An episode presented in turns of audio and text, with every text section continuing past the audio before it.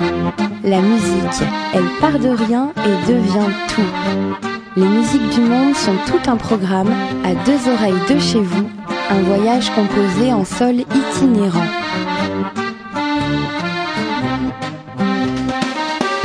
Bienvenue dans Ethnorhythmique, escapade sonore pour oreilles baroudeuses, sur Radio Coquelicot 99 FM et en streaming et podcast sur radiocoquelicot.com.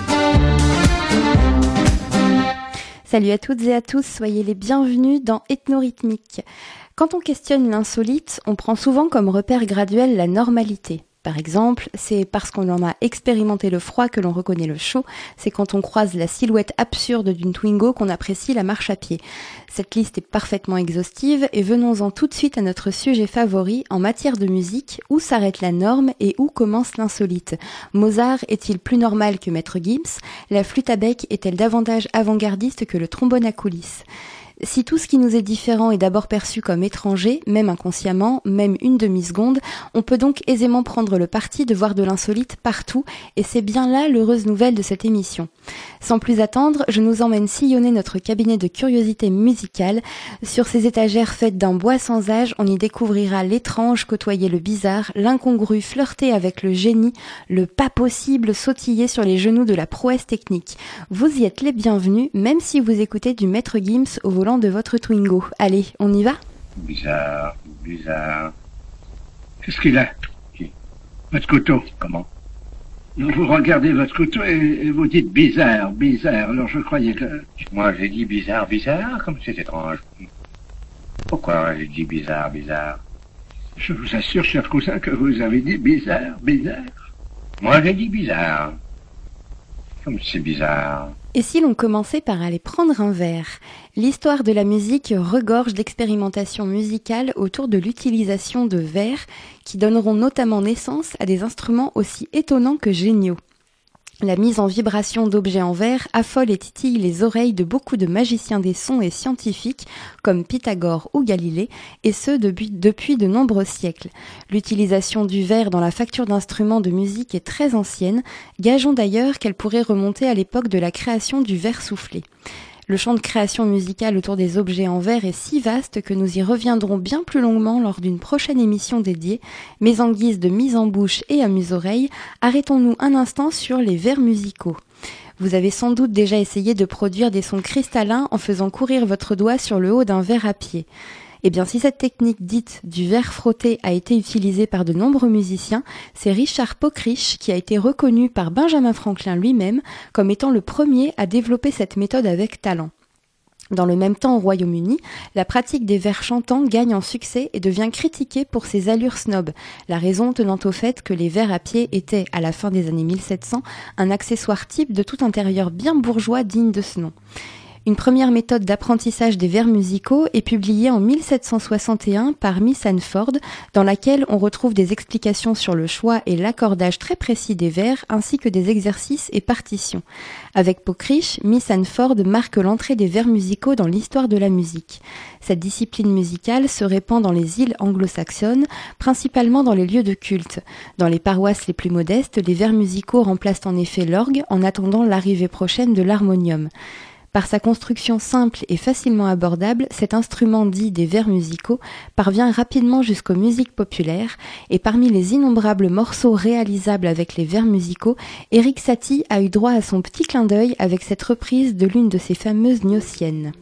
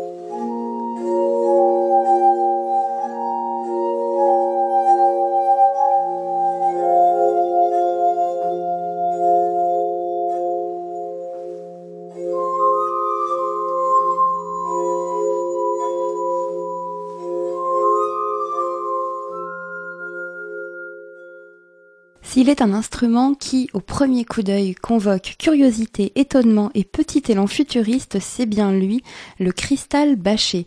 Je l'ai découvert lors d'une visite à la Cité de la Musique à Paris quand j'étais enfant et j'en garde un souvenir émerveillé tant par sa facture que par son jeu.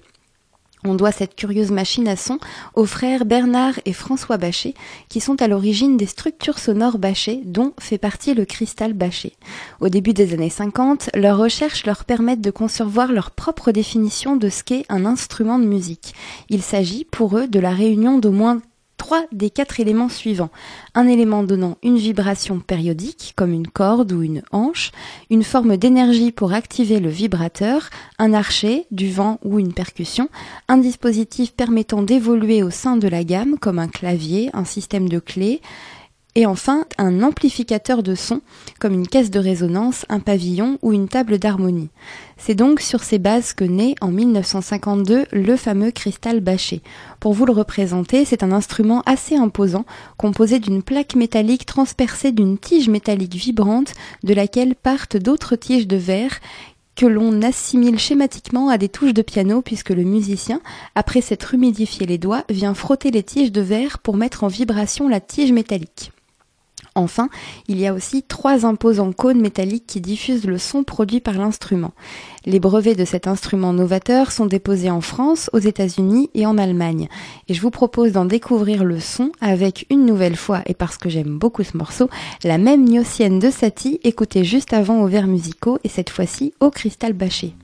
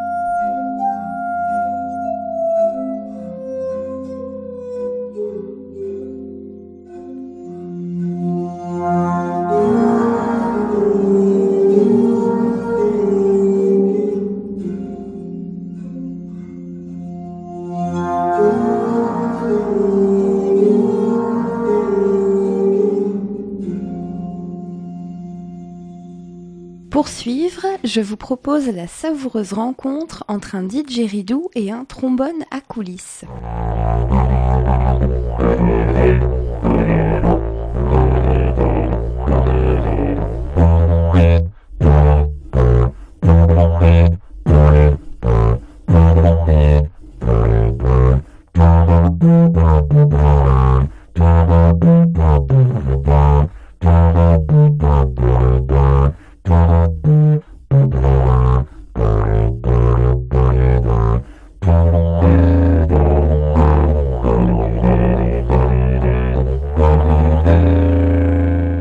Bretagne, on part à la rencontre de David Defoy, qui est avant tout fabricant de didgeridoo, un instrument à vent traditionnel des aborigènes d'Australie et qui a la particularité de ne produire qu'une seule et même note.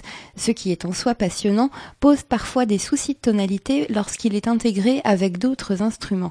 Et c'est justement l'envie de pouvoir adapter cet instrument au jeu à plusieurs, en en développant la tessiture, qui a guidé les travaux de David Defoy.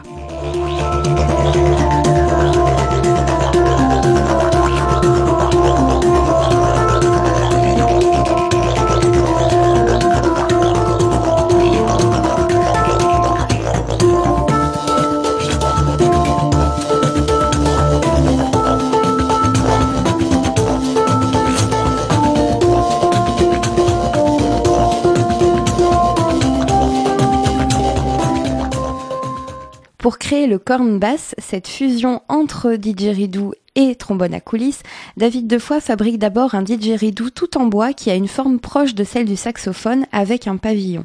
Il réalise ce premier prototype en bois et en laiton avec 5 notes d'amplitude. L'instrument pèse alors 5 kg et la coulisse, déjà présente, pèse 2 kg, ce qui rend le jeu assez sportif et le changement de note plutôt musclé. Pour aller plus loin dans son travail, David Defoy intègre un système de double coulisse à son instrument. Il ajoute ainsi une coulisse intermédiaire qui se déplace grâce à un système d'engrenage. Il permet de donner à l'instrument une envergure allant de 1m40 jusqu'à 2m70 avec un octave complet de jeu, ce qui est déjà bien loin du didgeridoo originel et de sa note unique. Il bah, faut bien s'imaginer c'est comme un trombone basse mais à très grosse perce ou un didgeridoo à coulisses. D'accord.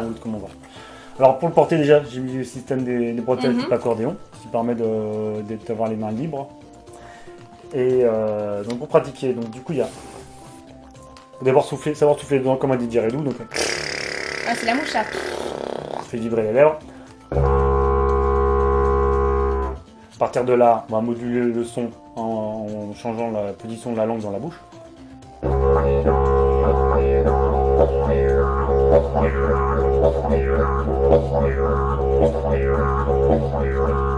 Donc voilà, ça c'est le parti didgeridoo. Et puis bah, il y a une partie coulisses. Donc là.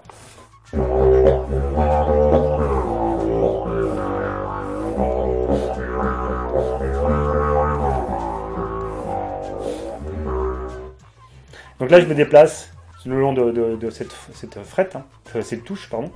Et euh, du coup, c'est grâce justement à tous ces petits pions d'indexation qui permettent de savoir sous quelle position de note je suis. Le nom de corne basse vient de corne, qui est la racine celte du mot trompe, et le mot basse a été ajouté pour symboliser les sonorités graves du corne basse. Actuellement, il existe six cornes bassistes dans le monde, ce qui est quand même assez rare. Cet instrument se destine principalement aux joueurs de didgeridoo qui souhaitent jouer de cet instrument avec d'autres musiciens.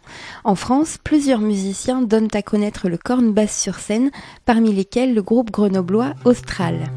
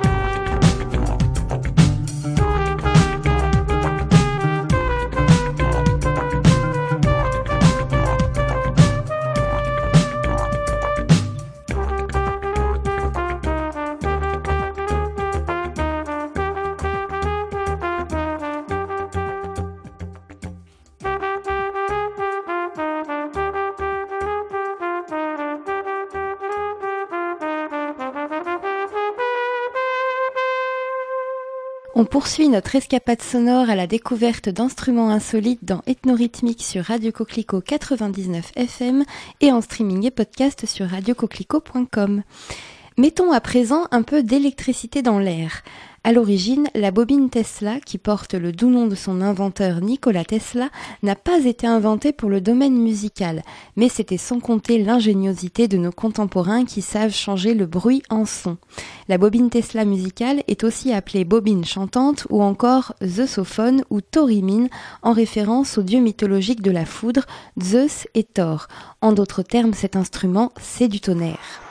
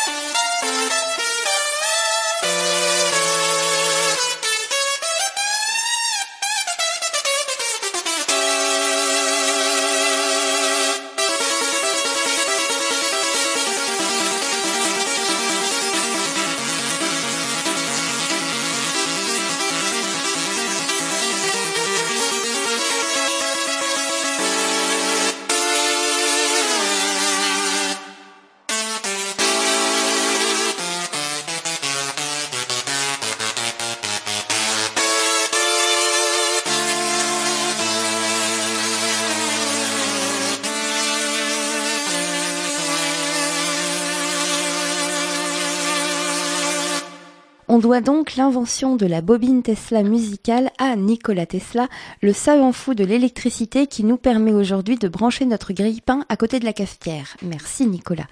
La bobine Tesla fait partie des centaines d'inventions et brevets conçus par Tesla. Créée en 1891, cette fameuse bobine eh bien, pour la décrire, il s'agit d'un transformateur à résonance produisant des hautes tensions à haute fréquence, fonctionnant sur le courant alternatif, lui-même inventé par Tesla. La bobine de Tesla produit des arcs impressionnants que pourtant le scientifique essayait de faire disparaître lors de sa conception. C'est finalement un effet visuel assez impressionnant qui renforcera l'attrait, notamment scénique, pour cet instrument. L'arc électrique va produire un bang sonore en dépassant le mur du son comme un éclair. Pour faire simple, plus la fréquence électrique sera haute, plus les ondes vont se resserrer et plus le son sera aigu. Pour changer ces fréquences et ainsi jouer au petit Mozart bien branché, on utilise un logiciel de musique MIDI sur ordinateur relié à la bobine. Ce dernier va retransmettre les informations en langage binaire, donnant ainsi naissance à la mélodie. Et puisqu'on n'arrête pas le progrès, il est aussi possible de créer de la polyphonie sur une même bobine en produisant 3 à 4 sons différents. La bobine Tesla envoie des watts et ce n'est pas qu'une expression. Sa puissance sonore est en effet assez importante et relativement peu réglable puisqu'elle peut atteindre facilement 100 décibels. En 2017, lors de la convention de science-fiction de Coin en Illinois aux États-Unis, la première représentation publique de la bobine Tesla musicale a lieu. Steve Ward y interprète les thèmes musicaux de Tetris ou encore Mario. La même année, la marque The Sophone est déposée, commercialisant les premières bobines Tesla musicales de haute performance.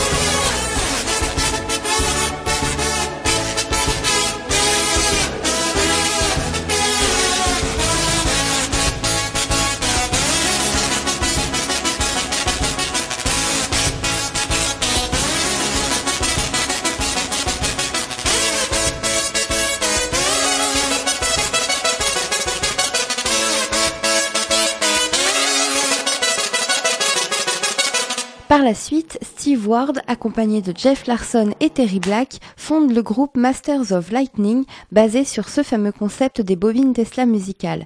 Un peu plus tard, Joe Di Prima, qui avait travaillé avec Steve Ward, a créé le groupe Arc Attack, basé sur ce même principe, à ceci près qu'il y intègre d'autres instruments de musique. Plus près de nous, l'association française Archétique développe un nouveau concept de bobine Tesla permettant de créer des éclairs musicaux en utilisant l'intégralité de la bande passante pour un effet sonore plus réaliste encore. Des artistes comme Metallica ou Björk ont utilisé cet instrument branché aux allures futuristes dans leurs morceaux ou sur scène. Et bien sûr, si de nouvelles formes de cet instrument voient le jour, on vous tient au courant.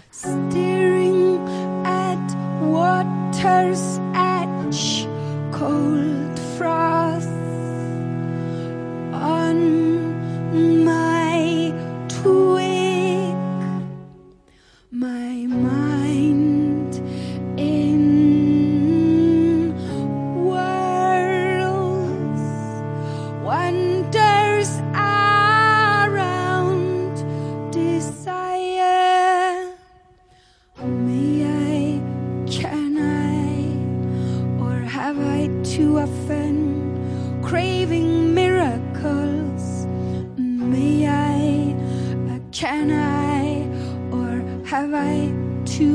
offen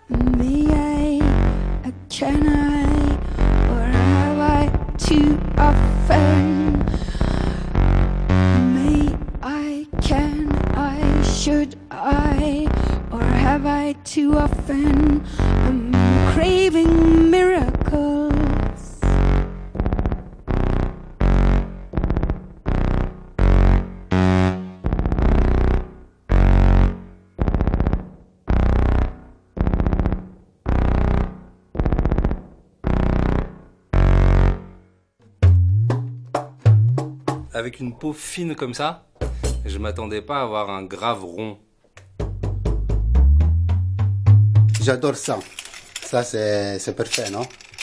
Il y a beaucoup de travail, il y a la précision, c'est ça, non? Le timbre, il est assez, euh, assez joli, assez doux, l'aigu et assez doux.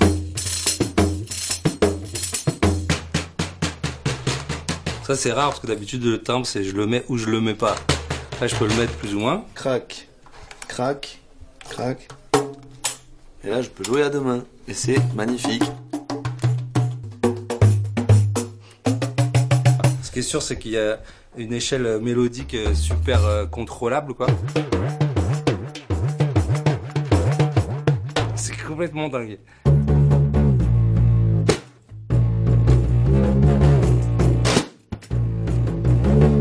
Là, j'ai l'impression d'avoir un autre instrument d'un seul coup. C'est le fait de mettre l'aimant, je passe d'un monde à l'autre. J'ai envie de faire du, j'ai envie de faire du, de la basse métal. Euh, on est dans l'électro, ouais. C'est un synthé, quoi. C'est un, un instrument de rocker en fait. C'est ça. Tu peux faire tout ce que tu veux. Bon, je crois que je me suis trouvé un nouvel ami. Et ce nouvel ami, on va le découvrir tout de suite puisqu'on part en Occitanie à la rencontre de Guillaume Toutain et de son invention, le Kitam. Percussionniste amateur, il est le fondateur de Jogadoc, une société qui conçoit et commercialise des instruments de musique innovants avec une fabrication locale, éco-responsable et citoyenne. Mais alors le Kitam, qu'est-ce que c'est exactement? Alors le kitam, c'est une percussion, évidemment, le rond, 100% acoustique, mélodique et nomade.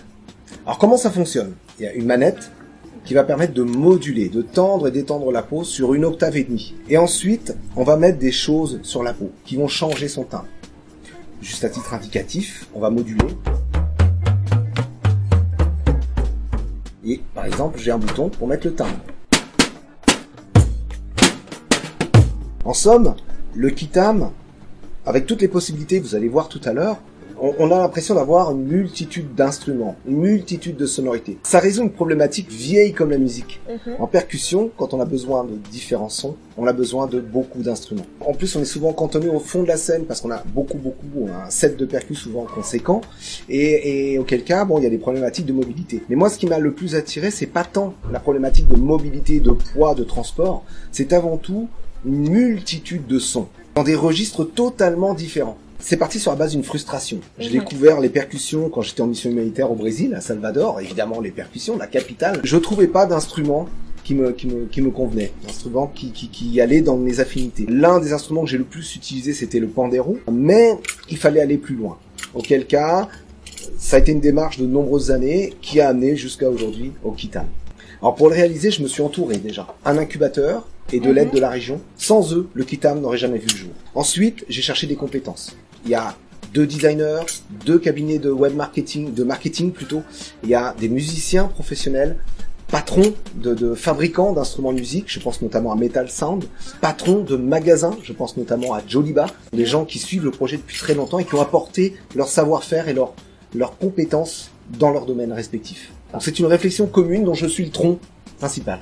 Le kitam de Guillaume Toutain est le digne descendant d'un instrument plus ancien, le tambourin mélodique que Guillaume a créé en s'inspirant des travaux de Carlo Rizzo, qui avait lui-même développé deux instruments, le tambourin polytimbral et le tambourin multitimbral. Il existe actuellement une centaine d'exemplaires du tambourin mélodique de Guillaume Toutain présents dans une dizaine de pays. Parmi les acquéreurs de cet instrument, on retrouve des musiciens qui ont joué notamment avec M, Trio ou encore Bernard Lavillier. L'évolution du tambourin mélodique jusqu'au kitam s'est faite sur la base de réflexions quant à la facilité de son jeu, notamment due au poids et à l'équilibre de la première version de l'instrument. Le kitam est ainsi devenu un instrument de percussion à modulation muni d'un manche maintenu avec une sangle, un instrument multifacette qui permet de produire une large palette de sons. Alors les sons qu'on va pouvoir en tirer, donc j'ai dit tout à l'heure, il y a déjà la modulation. On va pouvoir tendre et détendre la peau. Deuxième aspect, c'est quand on va mettre des choses sur la peau. On peut voir ici, il y a des petites choses dessus, ce qui permet d'avoir un son rond et plutôt grave. On peut mettre, je ne sais pas si on voit sur la, vidéo, on voit ce petit élément bouger quand j'appuie sur le bouton ici, ce qui te permet d'avoir un son de caisse claire. Là déjà dans un premier temps, on va avoir le gros boom, j'ai libéré les cymbalettes.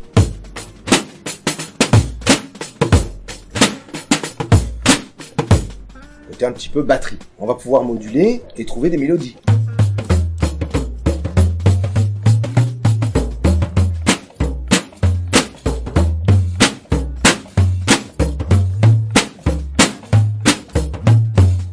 On va pouvoir mettre des aimants. Les aimants, comme je le disais tout à l'heure, quand on va mettre des choses sur la peau, on va changer la caractéristique sonore et le timbre de la peau. Là, on va avoir une vibration. Suivant l'endroit où il sera placé, je te laisse imaginer la taille de l'aimant, l'emplacement de l'aimant, la modulation de la manette, ça commence à ouvrir un champ du possible assez important. Par exemple, si je prends une autre combinaison d'aimants, un gros et un petit aimant. Ça fait limite corde de basse. Un petit peu, il y a la vibration, il y a le côté un peu distorsion.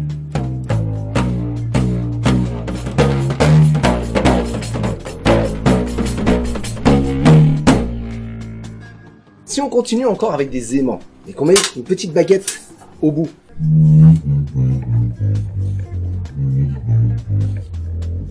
encore un autre timbre. C'est pour ça que je, suis assez passionné par cet instrument. C'est que, par exemple un instrument qui a 120 ans, la batterie. C'est un standard aujourd'hui. On a donc grosse caisse, tom, caisse claire, cymbale. C'est pourquoi il y a une telle ampleur? C'est une multitude de sonorités jouées par un seul et même instrumentiste. Donc on a tout ça à portée de main. Ce qui me passionne dans le kitam, c'est que on a non pas tout autant de sons joués en même temps, mais on a une multiplicité de sons pour un seul et même musicien. Autre possibilité, je retire ces deux petites languettes.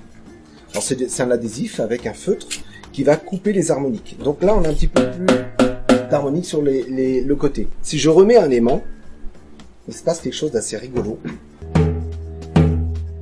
Je vais même le faire comme ça.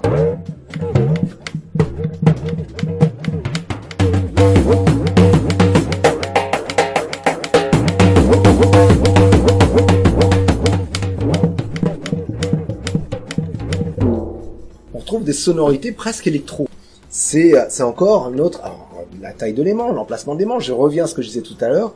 On a la possibilité vraiment de construire et de sculpter son son. Si je refais la même chose avec le même jeu, avec un aimant plus gros et une baguette, on a encore autre chose.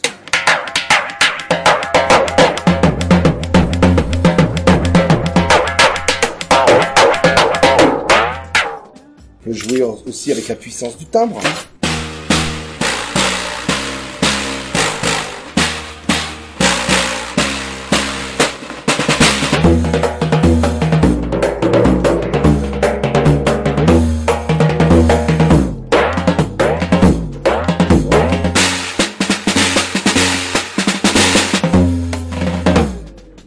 Ceci n'est qu'un petit extrait de tous les sons qu'il est possible de produire avec le kitam. Des variantes de cet instrument sont déjà prévues. Guillaume Toutain pense notamment au gaucher puisque la version originelle du kitam est uniquement adaptée au droitier, comme plusieurs instruments. L'instrument se développe et séduit de plus en plus de musiciens en France comme à l'étranger, à l'exemple de Gustavo Didalba, ancien musicien de Gilberto Gil aux États-Unis.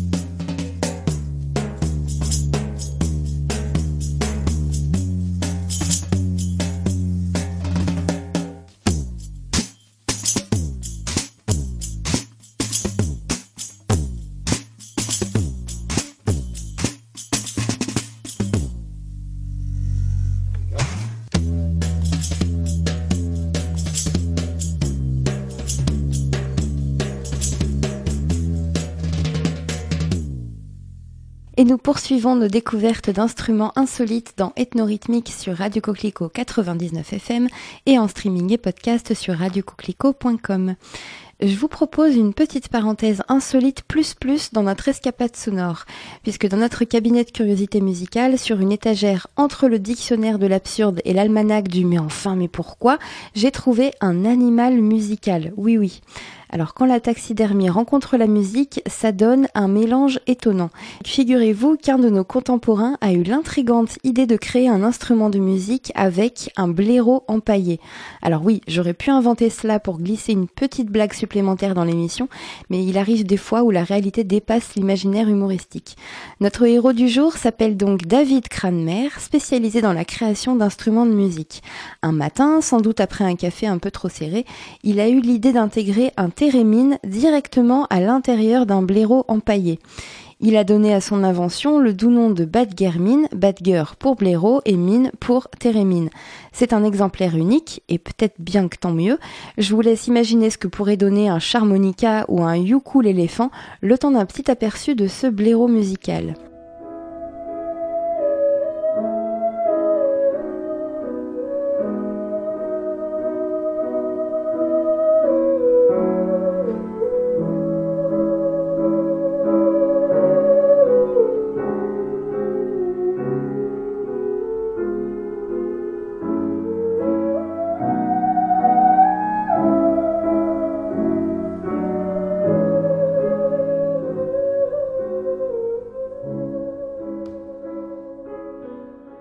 Voilà, de la musique baroque avec un blaireau musical, ça c'est fait. Allons maintenant découvrir une boîte à musique bien particulière elle aussi, j'ai nommé la Marble Machine.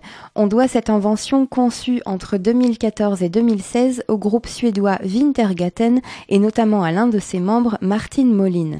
La Marble Machine est imposante et a un design rétro-futuriste saisissant qu'on croirait tout droit sorti de l'univers steampunk. Elle fonctionne en activant une manivelle à la main qui entraîne des billes de métal à travers celle-ci. Les billes passent ensuite dans plusieurs tubes depuis lesquels elles sont lâchées d'une certaine hauteur sur de multiples instruments, jouant un son défini lorsque les billes les frappent. Parmi les instruments, on retrouve un vibraphone, une guitare basse, une cymbale ou encore des percussions. Une vidéo musicale finale montrant la machine pendant son utilisation a été réalisée en 2016, vidéo qui compte actuellement plus de 154 millions de vues sur YouTube.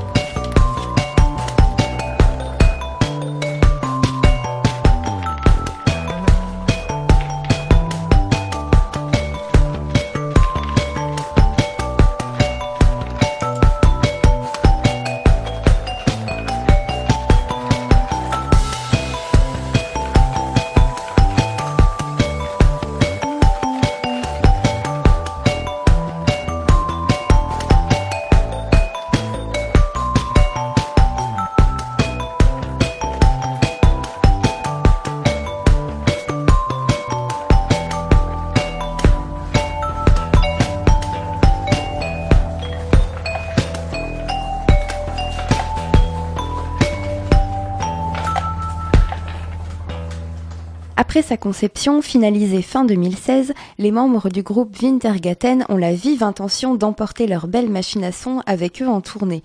Une idée qui les fera vite déchanter puisque la Marble Machine est tout bonnement intransportable, de par son format imposant déjà, mais surtout à cause de la fragilité de nombreuses pièces faites à la main.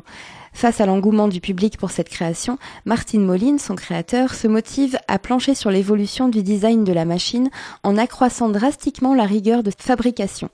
Le 1er janvier 2017, il annonce sur les réseaux sociaux son projet de reprendre à zéro le concept de la Marble Machine pour créer la Marble Machine X, sa petite sœur qui aura tout d'une grande.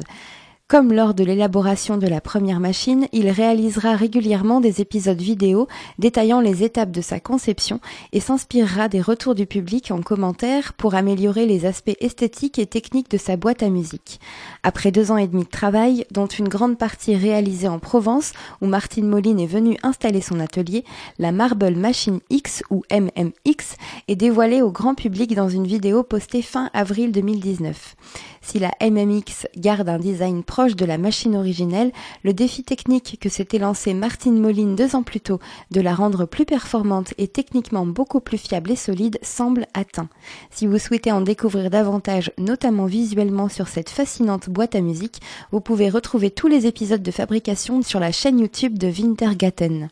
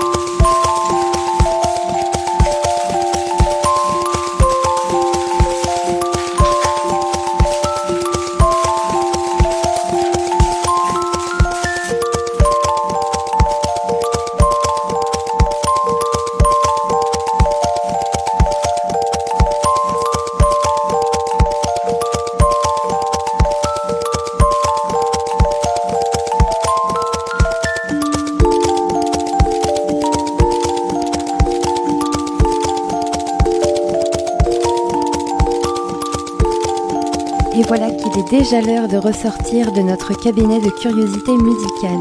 J'espère que cette visite vous aura été agréable et je tenais simplement à mentionner une chaîne YouTube grâce à laquelle j'ai fait quelques découvertes qui ont jalonné cette émission. Il s'agit de la chaîne qui s'appelle l'Instrumentarium de l'Insolite, animée par Létis, une musicienne passionnée qui documente vraiment bien ses émissions et qui m'ont permis d'enrichir celle-ci. On se retrouve dans 15 jours pour une nouvelle escapade sonore dans Ethnorhythmique sur Radio Coquelicot et quand vous le voulez sur la page Facebook de l'émission. D'ici là, portez-vous bien et vivez en musique, c'est bien plus chouette.